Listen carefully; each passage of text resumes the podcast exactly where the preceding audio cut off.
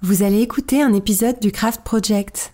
Le Craft Project est un podcast bien sûr, mais c'est aussi une association de loi 1901 qui œuvre pour promouvoir, rassembler et soutenir les métiers d'art. Que vous soyez artisane, artisan, étudiante, étudiant, professionnel des métiers d'art ou passionné, rejoignez notre communauté d'amoureux de la matière et de la beauté en adhérant à notre association sur le site thecraftproject.fr. Bienvenue dans le Craft Project, une émission de podcast produite par Métiers Rares qui propose des conversations intimes avec des artisans d'art. Un artisan d'art est un homme ou une femme qui choisit de faire apparaître de nouveaux objets sur la planète et consacre à cette tâche son corps, son âme et son esprit avec technique et poésie. Du dernier des Mohicans au néo-artisan, le Craft Project cherche à comprendre comment se construit et se vit une vie d'artisan pour parler à nos cœurs de faiseurs, de chercheurs de sens et de rêveurs.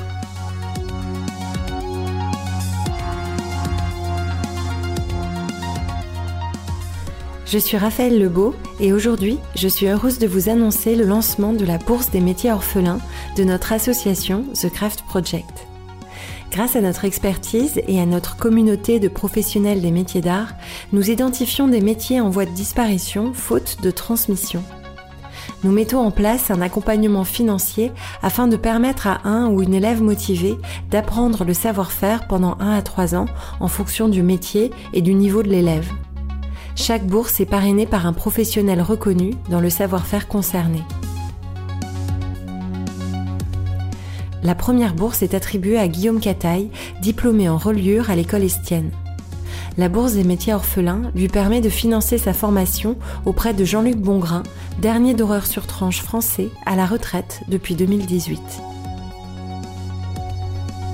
Le métier de doreur sur tranche est prisé des relieurs d'art et des bibliophiles pour la restauration et la création d'ouvrages exceptionnels. Louise Bescon, relieuse d'art internationalement reconnue et membre du conseil stratégique du Craft Project, a identifié ce métier orphelin ainsi que son marché. Elle sera la marraine de cette édition et accompagnera l'avancement de la transmission. Cette bourse est rendue possible grâce à vos dons et à vos adhésions sur le site thecraftproject.fr, mais aussi grâce au mécénat de la Fondation Rémi Cointreau que nous remercions chaleureusement. Place maintenant au témoignage de Guillaume Cataille et Jean-Luc Bongrain.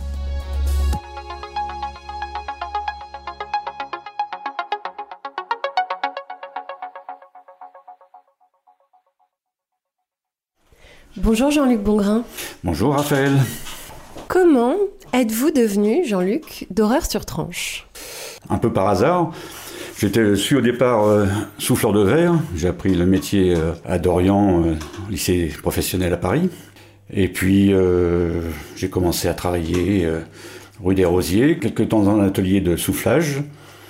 Puis je suis parti rejoindre ah non, mais ça m'intéresse trop. J'avais dit qu'on irait vite à votre métier d'horreur sur tranche, mais là maintenant j'ai envie de savoir comment vous êtes devenu souffleur de verre. Ah bah, encore une fois par hasard, là c'est à la fin de la troisième euh, au lycée. J'avais un prof d'allemand qui avait un fils qui était à Dorian, donc qui m'a proposé ce métier. Comme j'avais dit que j'étais plutôt manuel et j'avais été donc euh, voir les profs de soufflage de verre à Dorian et ça m'avait beaucoup plu et je me suis inscrit euh, en seconde euh, à Dorian. Donc j'ai C'est quoi cette école Dorian Je la connais pas, elle existe si, encore? si, Oui, bien sûr. Philippe Auguste, elle est connue. Ils font toutes sortes de métiers manuels, euh, mécaniciens, bah, soufflage de verre, qui à l'époque était très très peu connu puisque bon, on était à 4-5 par classe. Hein. Ah oui. Il y avait 2, 3, 3, 4 élèves maximum qui sortaient par promotion. Mais c'est pas rien de choisir le soufflage de verre comme formation. Pourquoi ça? L'avoir vu travailler avec des chalumeaux, etc. Ah oui, là, là c'était le soufflage de verre pour les, comment dire, pour l'industrie. L'industrie pharmaceutique, mais enfin, tous les appareils de laboratoire. Hein. D'accord. Donc il y a des appareils assez complexes, c'est vraiment sympa.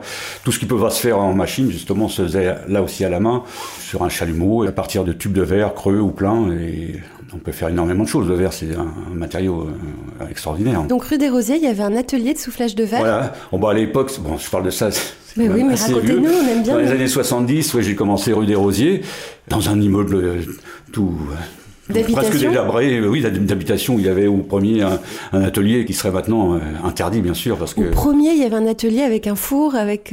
Non, non, là, on partait pas du four. Hein. Nous, c'était à partir de tubes de verre de différents diamètres, creux ou pleins. Sur lequel on travaillait à Chalumeau. À Chalumeau voilà. Oui, enfin bon, quand même, vous travailliez au Chalumeau dans un immeuble d'habitation au premier étage et c'était ça l'atelier. Oui, c'était. c'est plus trop d'actualité, effectivement. Non, c'est sûr. Il y avait trois ouvriers et euh, on fabriquait donc des pièces. Et puis bon, bah, je m'entendais pas trop avec le patron, j'étais jeune, donc je suis parti de cette boîte pour trouver autre chose. Et puis du coup, je me suis retrouvé à Choisy-le-Roi. Il y avait à l'époque une verrerie, euh, cristallerie. Donc, je suis entré euh, dans cette usine. J'ai travaillé jusqu'à ce qu'elle euh, s'arrête fin 78. Où, L'usine a fermé Voilà, tout à fait. Et donc, je me suis retrouvé là. Sans boulot Sans travail. Et j'avais une vingtaine d'années, donc je traînais un petit peu. Enfin, traînais.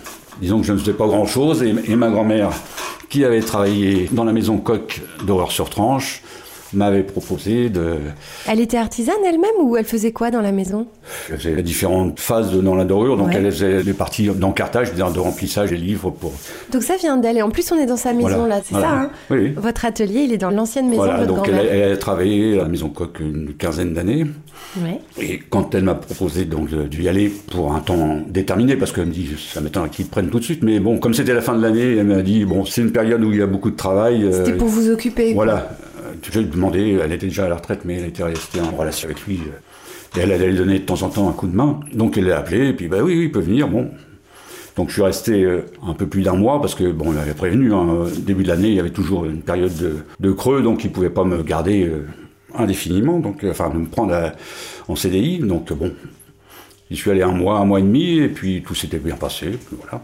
Et ça vous a plu ce métier? Vous vous êtes bah, C'est-à-dire que là, là, nous à l'époque, euh, enfin à l'époque, toujours maintenant, il y avait une partie industrielle, une partie artisanale. Et là, c'était plutôt quoi? Bah Là, industrielle, bien sûr. Ah oui. Oui, oui, pour, pour commencer, bon, c'était.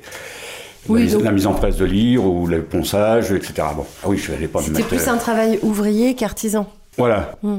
Mais bon, c'est resté quand même, même euh, à la machine, c'est plus ou moins artisanal aussi. Hein. sûr. Il y a- tout est fait à la main, euh, le ponçage est fait à la main, etc. C'est que des petites machines euh, adorées qui sont tout à fait euh, artisanales aussi. Par contre, oui, à l'époque, il y avait qu'une seule personne qui faisait le travail à temps plein, l'artisanal, de toute manière. Le travail, on parle du travail de doreur sur tranche. Oui. Alors là, peut-être qu'on va juste faire une petite pause pour expliquer ce que ça veut dire doreur sur tranche. C'est quoi ce métier? En fait, c'est tout simplement pour habiller les tranches des livres, donc les trois côtés, éventuellement uniquement la tête, la partie haute du livre, ou les trois côtés, la gouttière, la partie creuse et la queue, de feuilles d'or, pour à la fois euh, protéger le livre de la lumière, de la poussière, du, du temps, hein, ça le protège bien, et euh, côté esthétique, bien sûr, de la chose. hein. Et en fait, avant tout, les livres étaient dorés sur tranche. Les Oui, quasiment, oui, bien sûr, à partir du, du, je dirais, du XVIe siècle, hein, on adorait les tranches, bien sûr. Donc il y avait beaucoup de doreurs sur tranche. Oui, oui, oui. Après, ça a commencé à décliner euh, très fortement euh, au XXe siècle. euh. Parce qu'on a su faire ça de façon industrielle, c'est pour ça que ça a décliné? Non, parce que les machines euh, de- d'horreur sur tranche sont apparues assez tard, hein, dans les années 50. Alors ça, effectivement, ça a diminué le travail de dorure euh, artisanale. Mais donc aujourd'hui, il y a des machines qui savent faire ça. Oui, mais pas, euh, disons... euh, Pas comme vous le faites, j'imagine. Oui, il y a certaines choses, euh, comme les gouttières qui sont des parties creuses, sont faites uniquement à la main. Euh, Parce qu'à la machine, on ne peut pas... La machine, elle ne peut que traiter les parties parfaitement planes. Voilà, tout à fait. D'accord, donc forcément, ça Mm. limite. Il y a ça, et puis bon, bah, la machine, c'est un film doré, c'est pas de l'or. C'est pas de l'or véritable. En donc plus de ça, le- au niveau du temps, la dorure s'envoie beaucoup plus facilement. Une dorure faite à la main euh, peut tenir des siècles, alors que celle à la machine, euh, si vous feuilletez un petit peu souvent, euh, au bout de 10 ans, il n'y a plus rien. hein. Donc quand même, le marché s'y est laissé prendre et a plutôt choisi cette dorure machine qui devait être évidemment moins chère. Et petit à petit, le métier a disparu. C'est ça qu'on peut dire. Entre autres, oui, oui, bien sûr. Bah, le fait qu'aussi, que c'est sûr que dans les années 50-60, euh, les entreprises euh, cherchaient, entre autres, à, à faire, de, comme maintenant, de plus en plus de profits. Donc, euh, pour faire des grosses séries, il fallait forcément passer par une manière un peu plus industrielle. Et on s'est mis à faire des agendas, bien sûr, mais il y avait aussi toutes les séries euh, de livres genre euh, Encyclopédie euh, Universalis, ou les séries sur les livres de médecine, de droit, enfin il y avait tout un tas de choses qui étaient sorties à plusieurs milliers d'exemplaires, donc c'est sûr qu'à la main, ça aurait pas été... Ouais, ça aurait pas été possible. Non.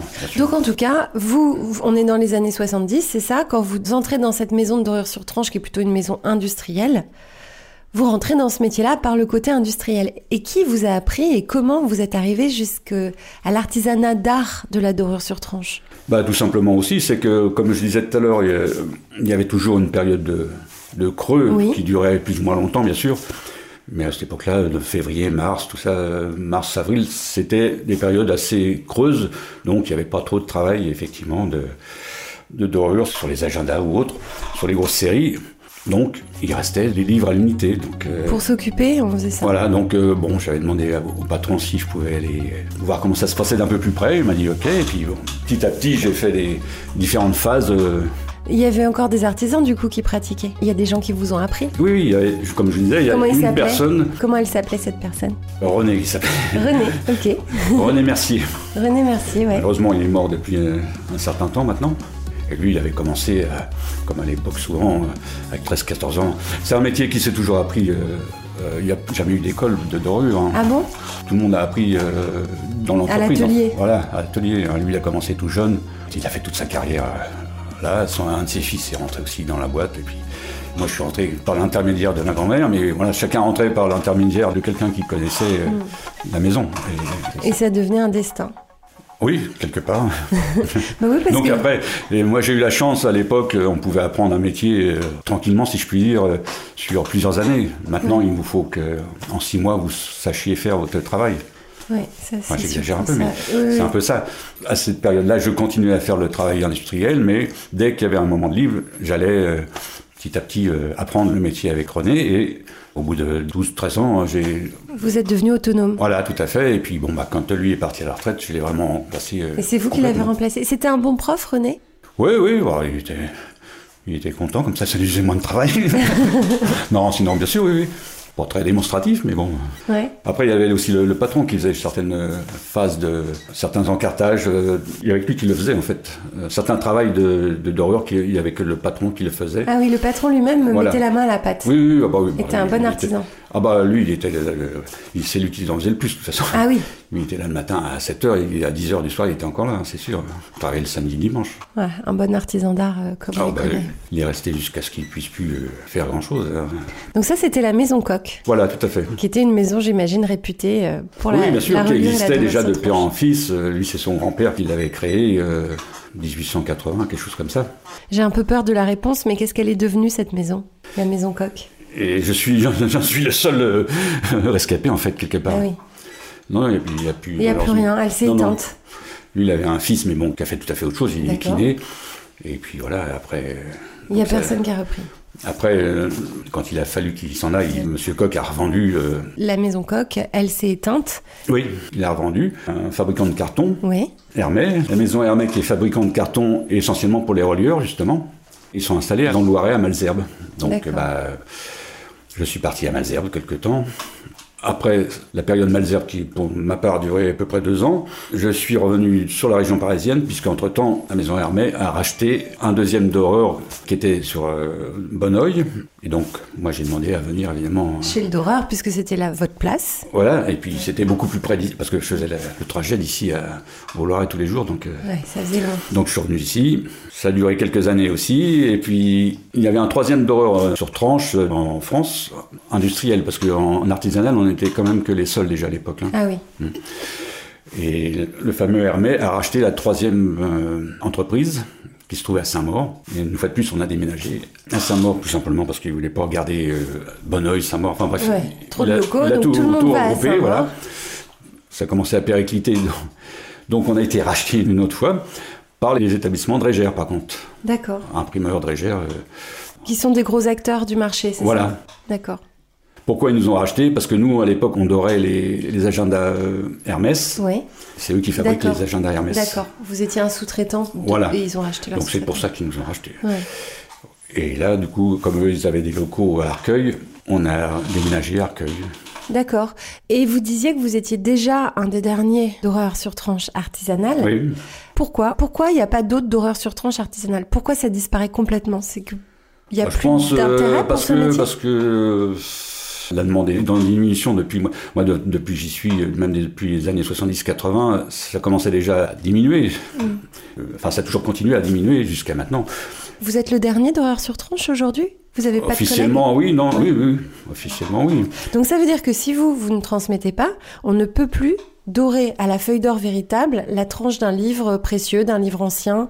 Disons qu'il y a quelques personnes qui essayent de leur coin de faire un peu de, de dorure, mais bon, effectivement, euh, d'une manière euh, régulière et entre guillemets euh, de bonne qualité, non, effectivement, hein, ça se... Et vous avez transmis au fur et à mesure de votre carrière Il y a eu des jeunes qui sont... Ça avait, on avait commencé, même du temps de Monsieur Coq, mais ça n'a jamais abouti. En fait, les personnes n'ont pas continué ou Monsieur Coq trouvait que c'était pas assez bien. Enfin bref, donc Ouais. il y a eu un Ça moment où ça s'est coupé. ça et finalement, il y a personne. Et effectivement, moi, je me suis toujours retrouvé seul. Et il a fallu que je forme quelqu'un rapidement. Parce que là, je suis à la retraite maintenant depuis bientôt 4 ans. Oui, donc vous- votre dernier poste, c'était à la maison Bordas, Bordas, qui, bon, on avait fini encore déménager, on était à Rungis. et qui est une maison qui fait quoi? Ah bah eux, Leur métier... euh, leur euh, métier, Bordas, ils font le dorure. Dorure sur tranche, euh, uniquement bien sûr la machine, quoi. Donc votre dernier métier, c'était la maison Bordas, qui Voilà. est une maison de dorure sur tranche machine, Voilà. dans laquelle vous avez exercé votre métier comme artisan pour faire de la dorure sur tranche manuelle. Mhm. Et donc oui, quand vous avez dû partir à la retraite, il a fallu vite que vous formiez quelqu'un pour vous remplacer, j'imagine. Six mois avant de partir, il, il me dit, il faut que tu formes quelqu'un. Je leur ai dit, ça fait un peu, C'est un peu juste. un peu juste, bien sûr. Oui, oui, bon, on va se débrouiller. Bon, Du coup, vous avez pu former personne en six mois, ça n'existe si pas. j'ai formé effectivement quelqu'un, mais quelqu'un qui fait partie de la maison, hein, il voulait pas embaucher de jeunes. hein. Ouais. Donc c'est quelqu'un qui était euh, à deux ou trois ans de la retraite. ça fait un an qu'il est parti à la retraite. Ah ouais. Donc je l'ai formé comme j'ai pu, il s'est débrouillé. Je lui ai dit si tu as un problème, tu m'appelles pour lui donner des coups de main quand ça n'allait pas. Mais bon, donc depuis un an, de toute façon, il est à la retraite. Donc là, c'est sûr qu'il y a Là, absolument, c'est terminé. il y a absolument plus personne. Il n'y a plus personne qui exerce ce métier. euh. Donc euh, Et vous, vous êtes à la retraite depuis trois ans. bientôt quatre. Bientôt 4. Alors on arrive à Guillaume Cateil. Bonjour Guillaume. Bonjour Raphaël. Quel âge avez-vous Guillaume? J'ai 23 ans. Vous êtes diplômé de l'école Estienne, c'est ça? C'est ça, j'ai un DMA en reliure dorure. Comment vous êtes arrivé dans cette histoire-là? Comment vous avez rencontré Jean-Luc? Pourquoi? Enfin, j'ai- je veux tout savoir là. D'accord, alors quand j'ai eu mon bac, je suis allé à la fac et euh, bon, je m'ennuyais un petit peu. Alors je, je me suis dit, tiens, je vais, je vais passer mon CAP de reliure dorure, enfin de reliure surtout. J'en faisais C'était une fac de quoi? Vous étiez littéraire? Histoire de l'art. Ouais, d'accord. J'étais, oui, j'étais littéraire. Je faisais de la reliure déjà, mais plus en, en amateur. Et du coup, euh, la personne qui m'avait euh, formé euh, m'a dit Mais passe ton CAP si tu t'ennuies à la fac, euh, voyons, c'est logique. bon, très bien, je passe mon CAP à Toulouse. Et je rencontre euh, Marie Pintous, qui est une, une ancienne élève de l'école estienne, qui était installée comme relieur à Toulouse aussi. Et donc, elle me dit Mais tu sais, oui, il faudrait que tu tentes l'école estienne, tout ça. Et puis moi, j'avais. Oh, ça. Ouais, bof, euh, oui, bon, c'est une école à Paris. euh, Vous connaissiez pas plus que ça? Si, j'avais même fait une demande, mais j'avais pas pu être pris parce qu'ils cherchaient des profils qui étaient plutôt issus des MANA, classe de mise en niveau en art. Ça n'existe plus. Et des bacs ST2A, c'est les formations euh, en art appliqué qui sont euh, au niveau bac. D'accord. Et ils cherchaient plutôt ces profils-là, et moi j'arrivais avec un bac littéraire, et puis Mhm. ça, ça leur plaisait pas, donc ils m'ont dit non, c'est pas possible. Donc j'ai passé mon CAP, je l'ai eu, et je refais une demande pour Estienne, et là je suis, je suis pris pour les entretiens, j'arrive aux entretiens à l'école Estienne. Bon, c'est très impressionnant quand on arrive pour la première fois dans les ateliers de reliure et dorure. Et là, euh, je passe un entretien, ça se passe bien, euh, j'ai la réponse euh, quelques mois plus tard, je suis pris, je suis un élève à l'école Estienne. Waouh, c'est super Mhm. tout content. Alors je débarque à Paris. Ma formation se passe. Je travaille dans un atelier dans le 14e en même temps pour continuer aussi à, me former, puisqu'à l'école on avait des heures d'atelier en conséquence, mais pas assez pour être un bon relieur. Vous aviez combien d'heures d'atelier à Estienne? De mémoire, on doit avoir, euh, je dirais, une trentaine d'heures par semaine, mais Ah oui, c'est beaucoup. c'est- beaucoup bien. plus que la plupart des formations en métier d'art. il y en a un tout petit peu moins avec le DNMAD, mais euh, Mais c'était pas assez pour vous. Donc vous vouliez Oui. travailler en même temps pour pratiquer. Voilà, pour pratiquer surtout, parce que euh, quand on voit quelque chose une fois, on le voit une fois, mais après si on le, si on le pratique plus, bah, c'est fini quoi. On Mhm. l'a vu, c'est bien, ça s'arrête là. Donc je travaillais, je travaille encore dans le 14e euh, avec une relieur. Une relieuse Je préfère dire une relieur parce Une que, relière parce que la relieuse pour moi c'est plutôt la machine. Une relieur euh, dans le 14e. D'accord. Et donc. Et la euh, dorure sur tranche, à quel moment elle arrive cette... euh, Alors elle arrive Cette euh, technique. Quand j'étais euh, à Montauban, euh, pas diplômé euh, du CAP, je faisais des tests avec des feuilles d'or, mais pas des vraies feuilles d'or. Vous savez, ces feuilles d'or qu'on trouve pour la décoration et l'ameublement, c'est des trucs très épais, enfin c'est limite du papier alu quoi. Et je faisais des tests, ça marchait pas, donc j'ai abandonné l'idée. Et quand j'étais en DMA, j'ai fait des tests avec du film adoré et un fer à repasser quoi. Et ça marchait bien en fait. J'étais très content de mes, mes dorures euh, sur tranche. C'est complètement pourri hein, maintenant. Mais ça faisait son petit effet quand ça sortait de la presse. Et j'ai montré ça euh, à Jean-Luc euh, qui est venu un jour à l'école. Comme intervenant? Pas comme intervenant. Je pense que c'était juste pour préparer une intervention non, c'était pour amener des bouquins. Euh, pour amener des bouquins. Qu'est-ce que vous faisiez là-bas, Jean-Luc, à l'école Estienne Vous traîniez là tout, J'étais venu juste voir leur professeur d'horreur sur cuir. Comment il s'appelle Claude Ribal. Ouais. Euh, pour lui rapporter des bouquins qu'il devait faire euh, doré pour Renaud Vernier. Donc c'est un, de vos clients en fait. Voilà, vous apportiez des bouquins. Voilà, je ramenais. Et donc bah, je, je vois ce monsieur d'horreur sur tranche. Ah bon, ah, j'ai des petits carnets que j'avais dorés. Bon, d'accord, bon, il regarde ça, mais Bon, on en reste là, on discute un petit peu, on en reste là.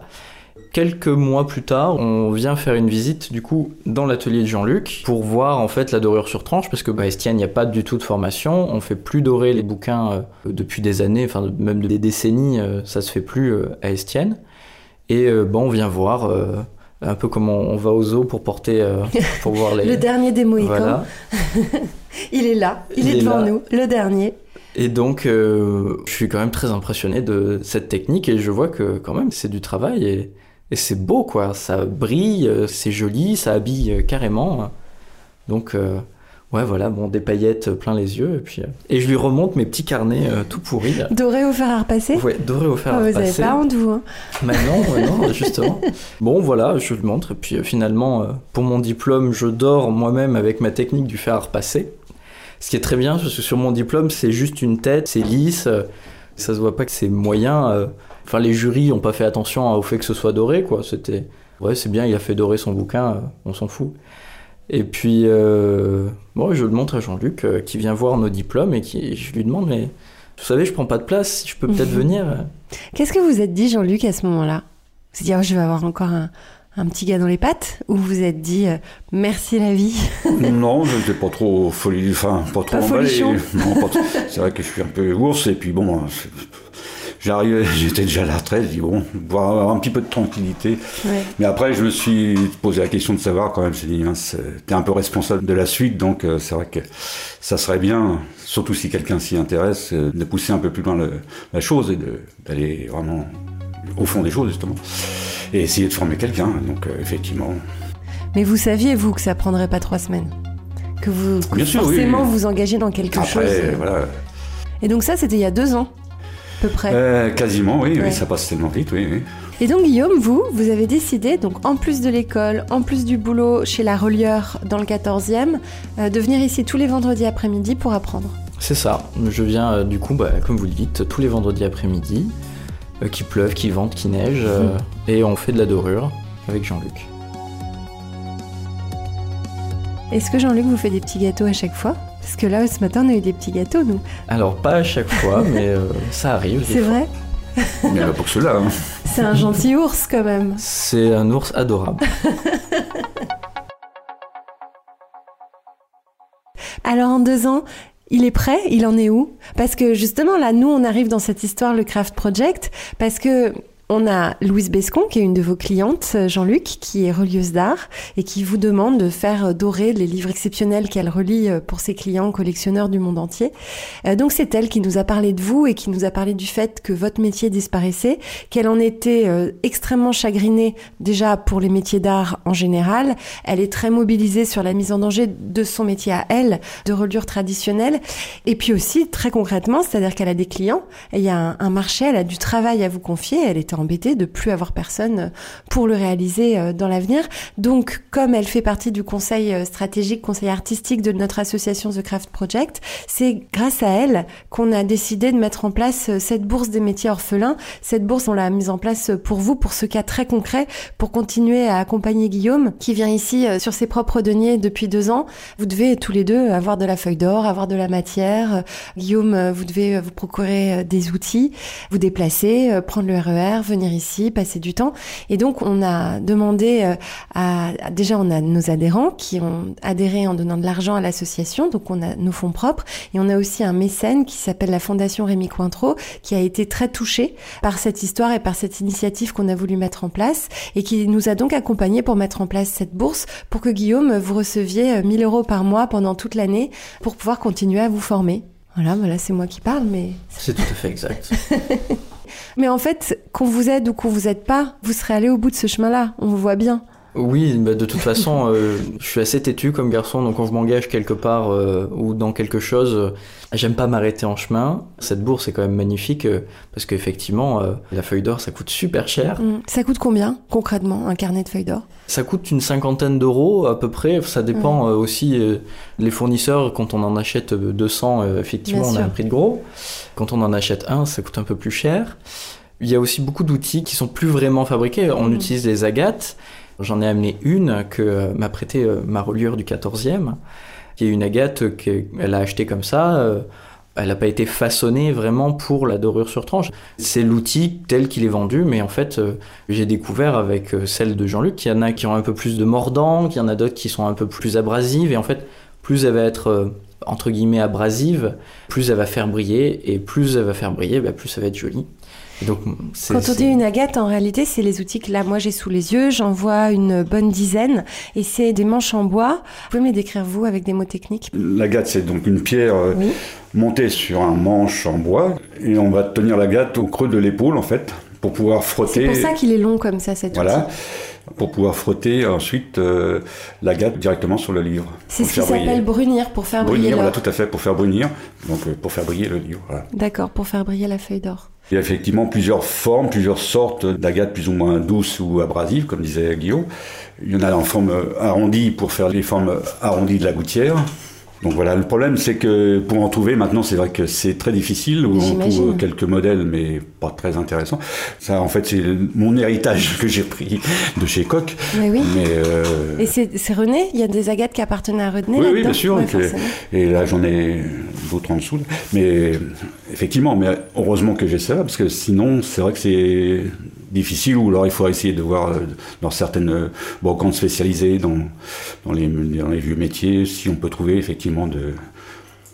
Parce Vous avez des veilles partout, Guillaume, sur le Bon Coin, sur... Euh, ah oui, non. On trouve que des trucs ah déjà hors de prix et qui sont inintéressants. Ah oui.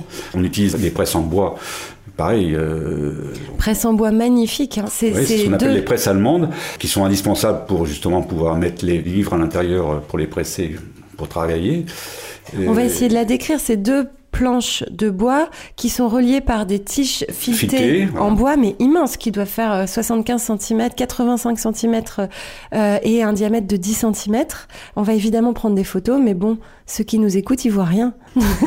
et ces presses en bois, euh, elles sont magnifiques, entièrement réalisées à la main, et c'est pareil, ça c'est difficile de retrouver ça. Alors là c'est pareil, on peut, on peut, en trouver, mais ils vendent ça, euh, c'est vendu hors de prix et mm. pas toujours en très bon état déjà. Oui, parce que j'imagine que les gens ont envie de mettre ça dans leur salon, parce que c'est très joli. Sinon, nous, question matérielle, on n'a pas besoin de, tellement de matériel. Oui, hein. sauf qu'il est très difficile à trouver. Et ça, d'ailleurs, ça fait partie des choses sur lesquelles euh, j'espère que la notoriété euh, du Craft Project, enfin la petite notoriété du Craft Project va pouvoir être utile. C'est euh, bah, si quelqu'un a des agates dans son atelier de son grand-père, eh ben, qui sache à qui les offrir, à qui les transmettre, euh, que Jean-Luc regarde un peu euh, ce que ça vaut et comment ça peut être utilisé. Et ça vaut pour euh, d'autres outils. Si vous avez des outils de vos grands-pères et de vos familles, faites-le nous savoir, qu'on fasse en sorte que les bons artisans puissent travailler avec ces outils-là avant de les mettre sur des brocantes. Voilà, bon, on sait jamais, hein, j'essaye de dire très bien. Alors Guillaume, qu'est-ce qui vous plaît dans ce métier d'horreur sur tranche? J'ai l'impression qu'il y a un truc avec la feuille d'or. Bah oui, c'est déjà c'est très euh, c'est très global. Hein. Je veux dire, quand on a une reliure, même une reliure ordinaire, juste une tête or sur une reliure ordinaire, un demi-cuir à, coin ou à bande, c'est très joli. Ça habille et puis ça donne un côté vraiment précieux. C'est aussi simple que ça. Et puis il y a d'autres spécificités quand même. La dorure, c'est pas que de l'habillement. Il y a aussi, comme le disait Jean-Luc, il y a aussi le côté très technique. Mm. Bah, ça protège le livre. Une tête or, euh, ça prend la poussière, mais la poussière ne rentre pas dans le bouquin. Un coup de pinceau et puis euh, hop, c'est fini. Il y a plus de C'est pour ça d'ailleurs que les bibliophiles continuent à demander des dorures sur tranche et c'est pour ça que Louise a des clients pour cette technique-là. C'est qu'il y a un intérêt esthétique et technique et évidemment comme dans la plupart, enfin comme dans beaucoup des métiers d'art euh, qu'on entend à ce micro, le principe c'est de faire des objets qui vont traverser les siècles. Et c'est le cas avec la dorure sur tranche. C'est le cas avec la dorure sur tranche. Une euh, tranche dorée, ça résiste à tout. hein. Hmm. J'avais discuté avec un restaurateur qui me disait qu'il y a des gravures des fois qui sont dorées sur tranche, et même quand on les nettoie donc à grandes eaux, euh, l'or, la dorure reste, alors que pourtant c'est c'est du blanc d'œuf, euh, un peu de bonne volonté et de la feuille d'or quoi. Du blanc d'œuf. Oui. C'est ça votre collant, votre euh, Voilà, tout à fait. mixture? Enfin, un blanc d'œuf mélangé avec de l'eau. Pas Donc vraiment littéralement, on prend Oui, bien des sûr, œufs, oui, oui. on prend du blanc. Ça fait une colle, hein, le blanc d'œuf mélangé à de l'eau. Avec un pinceau, on met un peu de blanc d'œuf sur le livre, et après on met directement la feuille. On attend combien de temps après le blanc d'œuf?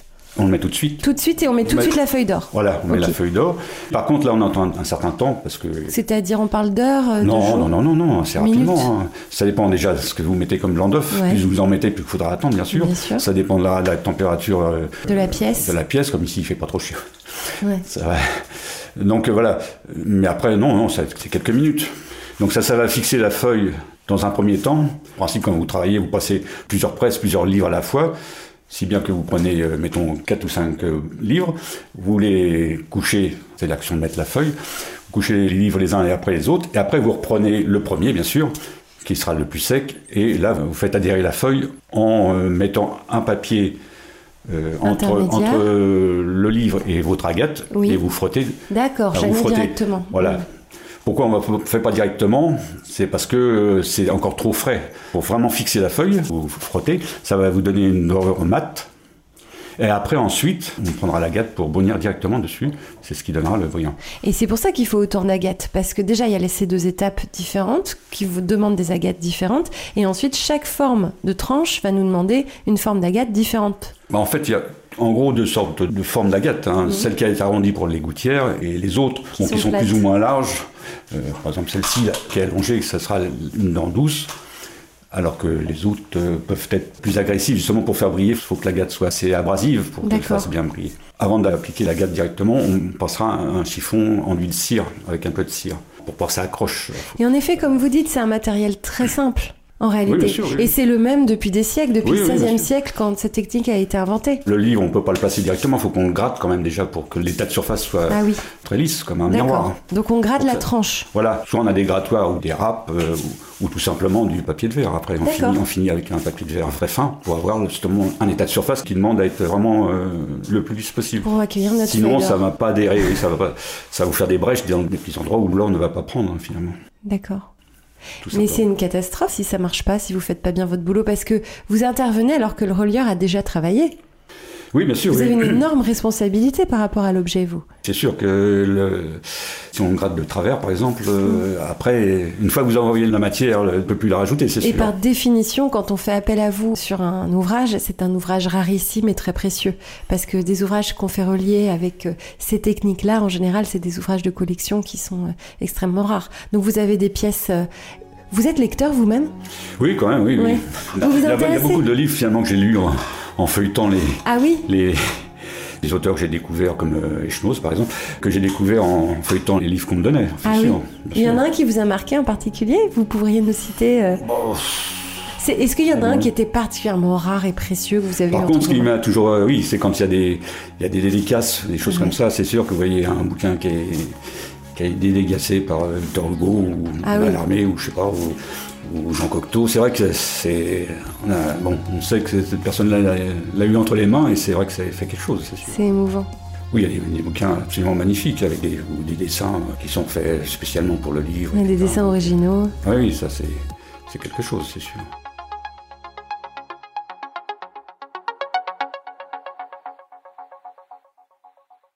Alors Guillaume, vous êtes relieur et vous resterez relieur. Est-ce que vous envisagez d'avoir une pratique pure de doreur sur tranche? Alors pur, euh, uniquement de la dorure sur tranche, j'aimerais bien. Je pense que c'est juste pas possible d'un point de vue. D'en euh, vivre Voilà. Euh, c'est. Pour l'instant. Oui, ça peut évoluer.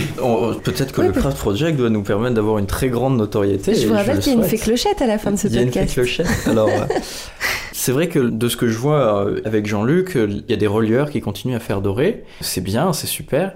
On n'arrivera plus jamais à ce qu'on a connu, je pense, au, au 19e siècle ou même euh, première moitié du 20e siècle où c'était un bien de consommation courant la reliure et une reliure dorée sur tranche juste une dorure ordinaire c'était Mm. aussi un bien de consommation courant donc euh, moi je suis très fier de l'apprendre et euh, de pouvoir le proposer à des clients en étant encore plus fier de dire on ne sous-traite pas ça vous voyez c'est Oui. fait à la maison Oui, c'est sûr.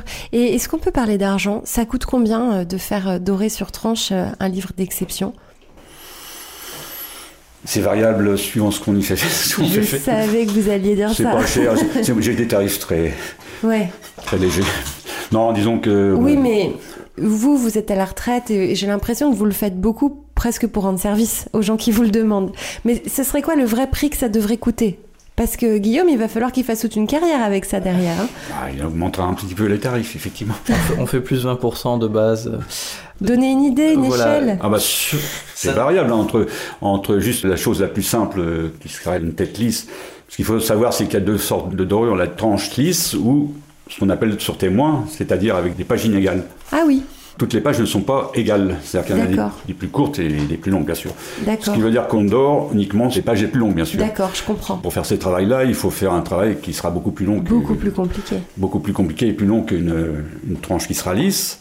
Il va falloir faire un- ce qu'on appelle un cartage avec des cartes de différentes largeurs suivant la, la largeur des témoins. Les témoins, c'est la différence entre la page la plus longue et la page la plus courte. D'accord. Donc il faut faire ce travail de remplissage. Après, ensuite, il faudra gratter l'ensemble du remplissage des pages, du papier, pour amener tout à niveau en fait.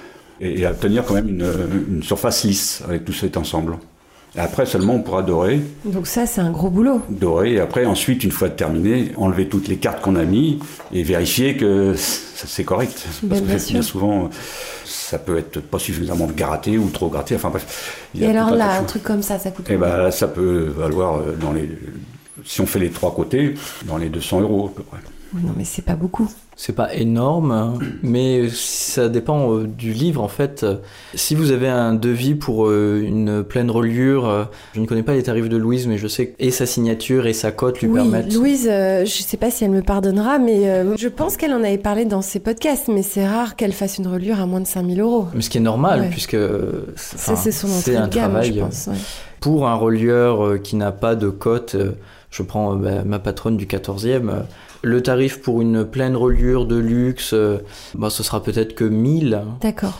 Donc on rajoute 200 euros. Donc Mm. voilà, faut qu'il y ait la clientèle qui est derrière. Mais c'est pas énorme, mais ça fait la différence Bah oui, bien sûr, par rapport à la valeur que ça apporte à l'objet. Je dis ça parce que du coup, je pense que ça peut euh, intéresser des gens qui auraient imaginé Mm, que ce serait sûr. beaucoup plus cher et que euh, ça facilite le travail de la fée clochette euh, que de que d'expliquer que euh, ce travail extraordinaire que en commandant un ouvrage comme celui-là, on permet à un savoir-faire de perdurer et que ça représente pas non plus une somme colossale par rapport au prix global.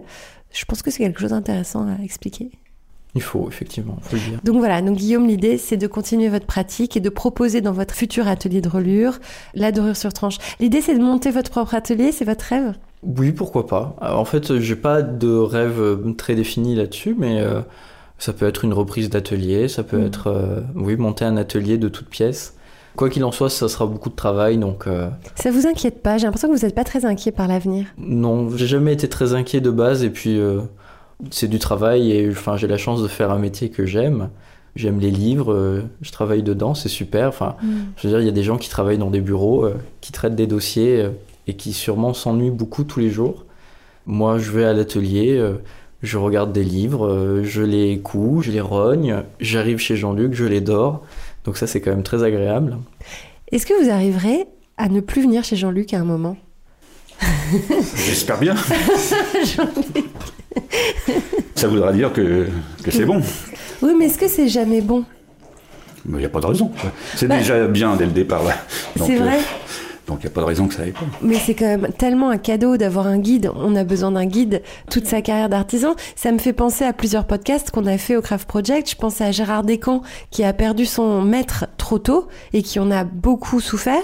Et Pierre Salagnac qui aussi euh, a rencontré un guide extraordinaire dans son métier de bronzier d'art qu'il a quitté trop tôt parce qu'il est mort. Et c'est quelque chose dont il a beaucoup souffert euh, dans sa carrière d'artisan. Et c'est vrai que l'un comme l'autre disent d'ailleurs que quelque part ces guides-là continuent à les accompagner d'une certaine manière. Mais que euh, oui, c'est précieux d'avoir un guide. C'est très précieux. En fait, c'est aussi un, regard, euh, comme je n'en fais que depuis deux ans, souvent je sors un bouquin de presse et je fais Oh ben ça va, il est bien quoi. Et puis il y a Jean-Luc qui passe derrière et qui fait Non mais tu déconnes, là c'est quoi ce truc là Il y a une brèche, c'est énorme, euh, là il faut ça. Non, non, mais en plus tu as cassé ta tranche, ça, ça, fait tout blanc. non, non, ça tu le remets, tu le refais. Ah bon, d'accord, bon bah. On peut refaire on peut refaire, alors ça dépend sur quoi, sur des têtes lisses, euh, bon bah ça pose pas de problème, on peut refaire presque à l'infini, c'est-à-dire qu'au bout d'un moment, si on enlève trop de papier, on enlève trop de papier. Sur des têtes euh, sur témoins et sur des tranches sur témoins, c'est un peu plus compliqué. Bah si, ça peut se refaire, hein. sauf que ça ferait beaucoup plus de travail, bien sûr.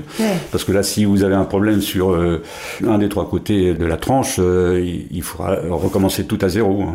Il faut réencarter, regratter. Enfin, donc euh, c'est. Mais s'il faut, il faut. Bah oui, ça on a raté. Mais euh, ça peut, c'est possible. C'est mm. possible. Alors j'ai parlé de Louise Bescon, mais j'en parle encore un peu parce que c'est la marraine de cette bourse, puisque d'abord c'est elle qui vous a identifié tous les deux. Donc c'est merveilleux parce que elle a identifié à la fois donc Jean-Luc, le maître, Guillaume, l'élève. Elle a attiré notre attention et puis elle va être la caution euh, artistique et professionnelle de cet apprentissage, puisque en fait c'est une cliente, elle incarne la cliente. Et puis je crois que euh, la façon dont vous en parlez tous les deux, euh, vous admirez beaucoup son travail comme nous. On peut euh, dire pourquoi c'est une religieuse aussi exceptionnelle, Louise, parce que je vois qu'elle est euh, demandée, elle travaille dans le monde entier, elle a des ouvrages incroyables. Qu'est-ce qui fait d'elle une religieuse aussi, euh, exceptionnelle? Bah, Je crois qu'elle a eu aussi un maître exceptionnel, qui est René Auvernier, entre autres. Donc c'est sûr que...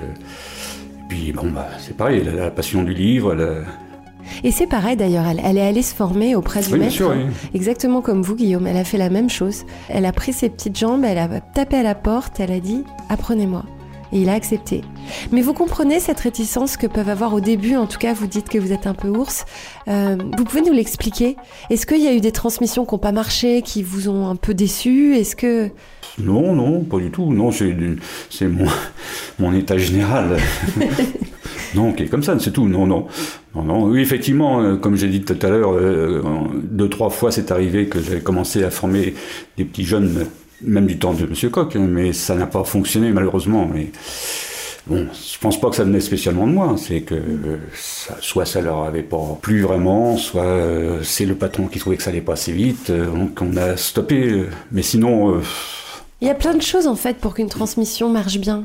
C'est ça, il y a un peu des choses qu'on a du mal à, anticiper. Après, il faut aussi avoir de l'empathie avec les gens avec lesquels on travaille, bien sûr. Et si on peut pas s'entendre, ça peut pas fonctionner non plus. Oui, parce qu'on en passe du temps ensemble. Et puis voilà. Puis il faut que ça plaise d'un côté comme de l'autre. Mais c'est une alchimie, la transmission. Oui, bien sûr. Et vous aimez ça au fond? Oui, bien sûr. Oui. Ça m'a vraiment déçu de terminer sans avoir euh, transmis à quelqu'un finalement. Parce que je me suis dit, c'est vrai que si ça arrête là, c'est vraiment dommage, quoi. Après, il faut faire en sorte que ça puisse quand même continuer euh, dans 10, 15, 20 ans, 30 ans, euh, ça puisse aussi, euh, ce qui n'est pas encore gagné, mais mm. Bah, j'espère qu'on sera encore là pour Guillaume quand ce sera question que lui transmette. Et puis, alors justement, je voudrais juste en profiter pour dire qu'évidemment, il n'y a pas que nous. Heureusement, nous, on vient de naître, on est une petite fourmi hein, dans les philanthropes euh, des métiers d'art. Il y a euh, le dispositif Maîtres d'art et leurs élèves que l'INMA euh, pilote avec le ministère de la Culture et qui permet les transmissions entre des maîtres d'art et leurs élèves qui sont évidemment subventionnés, accompagnés. Il y a aussi le prix pour le perfectionnement au métier d'art de la ville de Paris qui permet d'accompagner ces transmissions-là. Mais je pense que voilà, il y en aura jamais assez et c'est important euh, qu'on soit plusieurs à traiter ces sujets-là. Et justement, euh, bah, faites-nous signe, vous qui nous écoutez, si vous avez identifié des métiers qui euh, peuvent avoir besoin de soutien. Si c'est des métiers de maître d'art, ils sont certainement déjà pris en charge par le dispositif maître d'art et leurs élèves. Mais si c'est pas le cas, que ce soit le prix perfectionnement vers lequel on sera ravi de renvoyer pour un dossier de candidature ou vers nous, on est là et on a envie d'accompagner d'autres métiers et de trouver des partenaires pour continuer à accompagner comme on le fait pour vous. Alors c'est le moment de vous dire que je connais une fée des métiers d'art. Qu'est-ce qu'elle peut faire pour vous? On va commencer par Jean-Luc avec sa baguette magique. Bah pour moi, pas grand-chose, c'est plutôt pour Guillaume.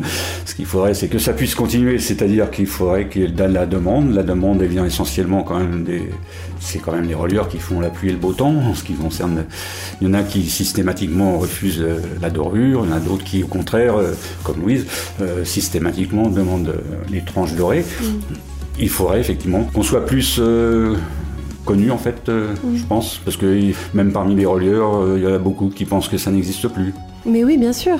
Alors c'est vrai que, en ce qui me concerne, je fais pas trop de publicité, mais euh, je fais confiance à Guillaume pour, pour se faire connaître, et, c'est ça le plus important, je crois. S'il veut continuer, pouvoir faire perdurer le métier, c'est que la petite fée lui, lui envoie quelques clients en plus pour qu'il ait du travail, quoi, et qu'il puisse continuer indéfiniment. Mm. Et, qu'il puisse lui après transmettre à nouveau. Bien sûr. Guillaume, qu'est-ce qu'elle peut faire pour vous, la fée des métiers d'art? Ça serait bien si euh, elle peut euh, juste euh, souffler à l'oreille des relieurs. La dorure sur tranche, c'est magnifique. La dorure sur tranche, c'est magnifique. Il y a beaucoup de relieurs qui voient ça d'un œil très vieillot, quoi. Non, mais on va pas faire dorure sur tranche, quoi. C'est vieux, c'est moche. Non, je vous assure, c'est magnifique. Ça brille et puis ça habille. Enfin, c'est vraiment. Voilà, si cette fée des métiers d'art veut bien souffler cette petite phrase euh, au relieur, ce serait trop bien. On va lui demander. Mais voilà, en effet, et surtout, euh, la Fée euh, des métiers d'art, c'est une association en vrai. C'est pas une personne, c'est une association avec, euh, avec des bénévoles, avec des professionnels, avec plein d'adhérents, avec une grande communauté. Donc je pense que vous venez de lui souffler cette petite phrase et qu'elle va, elle va évidemment la répéter. Et bien merci à tous les deux, bravo pour ce beau parcours de transmission qu'on va évidemment continuer à accompagner. Là, on se rencontre avec joie, mais c'est un chemin qui ne fait que commencer. On va vous accompagner, on veut connaître la suite, on veut continuer à manger les petits gâteaux de Jean-Luc. Et on veut suivre Guillaume quand il va s'installer euh, dans son premier atelier ou reprendre un atelier qui existe. Et voilà, c'est une aventure euh, qu'on va suivre avec bonheur. Merci à tous les deux. Merci. Merci à vous.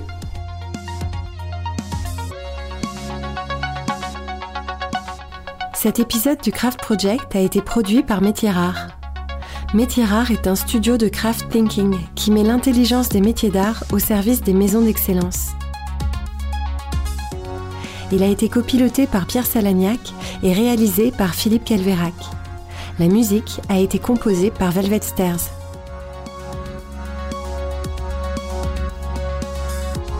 Si vous avez aimé cet épisode, dites-le nous avec 5 étoiles et un gentil commentaire sur Apple Podcast.